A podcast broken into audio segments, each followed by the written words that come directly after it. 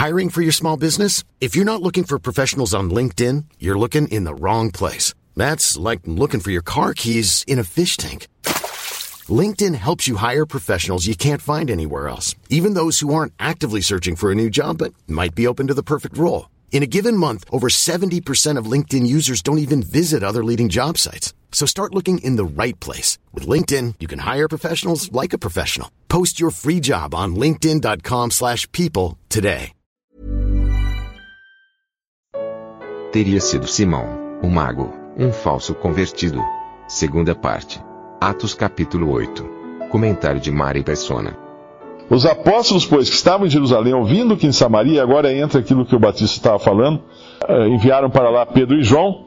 Desse modo, não aconteceria uma igreja independente em Samaria. Versículo 15: Os quais, tendo descido, oraram por eles para que recebessem o Espírito Santo, porque sobre nenhum deles tinha ainda descido, mas somente eram batizados em nome de, do Senhor Jesus. Uma, uma outra dúvida que às vezes surge muito é esse batizados em nome do Senhor Jesus algumas denominações cristãs não batizam em nome do Pai, do Filho e do Espírito Santo. Batizam em nome do Senhor Jesus. Porque eles dizem, não, lá, em, lá nos, nos, evangelhos é que eram batizados em nome do Pai e do Filho e do Espírito Santo. Mas a, em Atos já era batizado em nome do Senhor Jesus. Mas na verdade, esse batizar em nome do Senhor Jesus é batizar com a autoridade que o Senhor Jesus deu de batizar em nome do Pai, do Filho e do Espírito Santo, que foi a fórmula que ele ensinou nos evangelhos. Ele, ele não estava mais na terra, e os seus discípulos então batizavam em nome do Senhor Jesus. O, como? Com a, a, autoridade delegada por ele, mas batizando com a fórmula, em nome do Pai, do Filho e do Espírito Santo. Versículo 16, porque sobre nenhum deles tinha ainda descido, mas somente eram batizados em nome do Senhor Jesus. Então lhes impuseram as mãos e receberam o Espírito Santo. Esse impor as mãos é outra é outra confusão muito grande na cristandade. Esse capítulo é, é interessante a gente ler, porque muitas das, confusões encontradas hoje no meio pentecostal, a gente pode discernir aqui, pode entender aqui. O impor as mãos não é a maneira de, de transmitir algo, transmitir algum poder, mas é uma forma de ter comunhão com aquelas pessoas. É como se abraçasse aquelas pessoas, vamos dizer assim. É, não, é, não é tipo um Shazam, um raio poderoso que sai das mãos dos apóstolos, não é nada disso. Não tem nenhum, nenhuma virtude, nenhum poder na mão dos apóstolos, não é isso.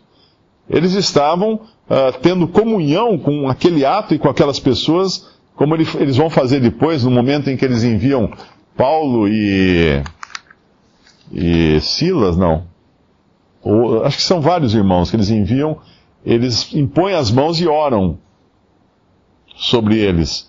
Enviam não, eles na verdade foram enviados pelo Espírito Santo, mas a, a, Assembleia, os irmãos, puseram as mãos sobre eles. Num ato de comunhão com aquilo que estava, com aquela obra que estava acontecendo ali. E no versículo 18, voltamos a Simão então. Simão vendo que pela imposição das mãos dos apóstolos, era dado o Espírito Santo, lhes ofereceu dinheiro, porque ele não tinha o Espírito Santo.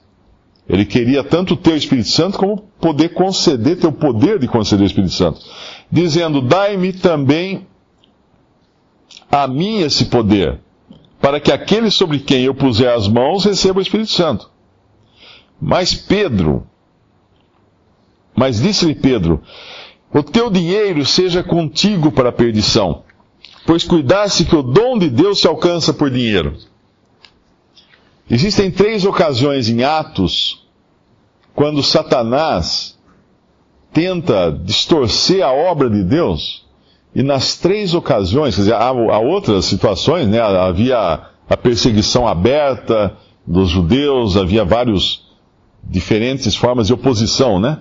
Mas há três onde particularmente o dinheiro é o instrumento usado pelo diabo para uh, distorcer, para, para, para contaminar ou corromper, melhor dizendo, corromper a igreja no seu princípio. A primeira vez foi quando Ananias vendeu o terreno, nós já lemos, e, e pegou, ele, ele tinha visto uh, o outro vender lá, o que era Barnabé, né? Eh, e ele viu Barnabé vender uma propriedade e levar o dinheiro para os apóstolos, ele quis também ter provavelmente a mesma reputação que, que Barnabé ganhou. Então ele vende o, o terreno e traz o dinheiro para os apóstolos. Só que ele trouxe uma parte só, e dizendo que tinha que sido tudo, que era tudo aquilo. E ele foi morto, ele e a mulher dele. Naquele momento de, de vigor da igreja, de poder da igreja, não, não podia passar uma coisa dessa. A segunda ocasião onde o dinheiro é mais uma vez a causa é no capítulo 6. Porque no princípio, esse dinheiro e esses bens que eram repartidos entre os uh, trazidos aos apóstolos eram depois repartidos com aqueles que tinham uh, necessidades. E no capítulo 6, naqueles dias, crescendo o número dos discípulos, houve uma murmuração de, dos gregos contra os hebreus, porque as suas viúvas eram desprezadas no ministério cotidiano. Dinheiro mais uma vez. E aqui, terceira vez, é Simão agora o homem do dinheiro. E o dinheiro corrompe. E se nós estudarmos a história da igreja, nesses últimos dois mil anos, uh, e hoje principalmente, o que nós vemos? Qual, qual a, a característica maior de corrupção? Dinheiro. Dinheiro. Tanto é que hoje você chega para alguém, e fala que é crente, a pessoa olha para você e dá uma, uma risadinha assim no canto da boca, tentando imaginar se você é o que dá ou o que pede. Porque o cristianismo virou sinônimo de dinheiro, de grandes, grandes igrejas, grandes concentrações, grandes pedições de dinheiro, né? todo lugar, carnê disso, carnê daquilo, dinheiro. E essa foi a corrupção entrando na casa de Deus, lá no, lá no começo. Mas no caso de Ananias e Safira, Deus barrou isso de uma forma drástica até. O Espírito Santo, eles tinham mentido para o Espírito Santo.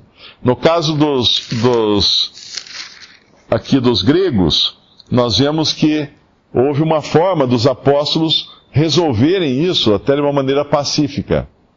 No caso de Simão, ele leva uma bronca aqui de Pedro, e, e é interessante, porque Ananias e Safira são mortos e Simão não? Eu estava pensando nisso.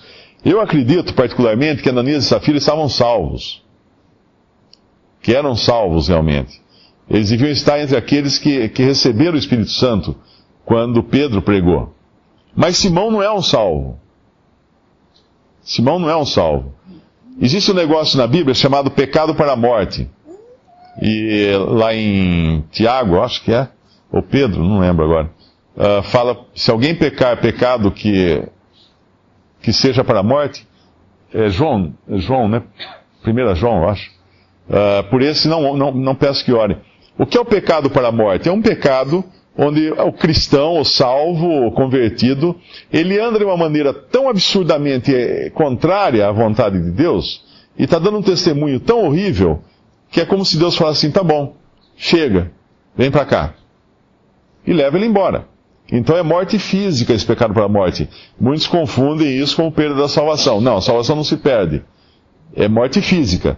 Ananias e Safira morreram. Eu acredito que estejam salvos. Mas Simão não morreu. Porque aí mostra a misericórdia de Deus.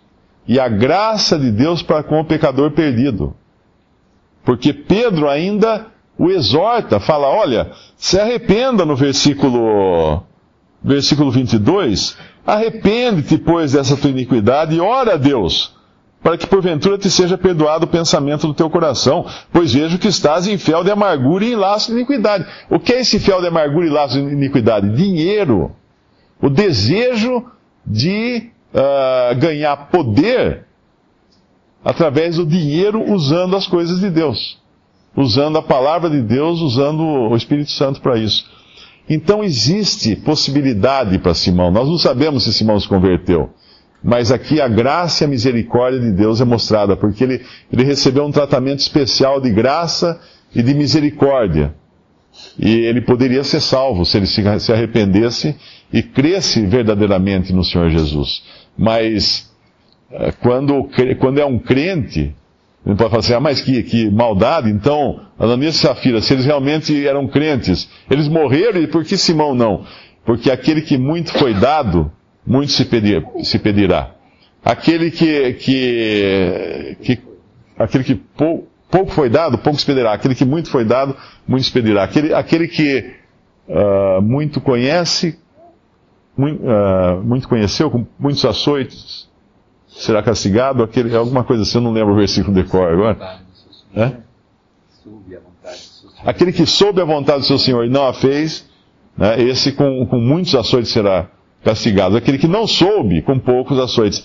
Então existe uma relação de responsabilidade com o conhecimento da vontade de Deus. Então o crente que conhece, quando ele peca, ele, ele, a responsabilidade dele é enorme, porque ele conhece. E o incrédulo, claro que é pecado é pecado, né? Mas ele não tem, então, isso nos faz temer, irmãos. Isso que, eu, isso que eu queria dizer. Nos faz temer, porque quando nós pecamos, nós não pecamos na ignorância. Nós não pecamos tendo sido criados na novela, na, no mundo, nas coisas que são normais ao mundo. Nós pecamos sabendo que nós estamos pecando. Nós pecamos conscientes do que nós estamos fazendo. Então, obviamente, há um rigor de disciplina de Deus para conosco, porque nós não ignoramos. Agora, o, o incrédulo está sendo levado pela carne, pelos, pelas paixões do mundo, pela, pelo diabo, e aí Deus se compadece e fala: arrepende-te. Arrepende-te. Simão, ah, por que, que não caiu morto? Não, porque Deus quer salvar Simão. Visite respondi.com.br. Visite também 3minutos.net.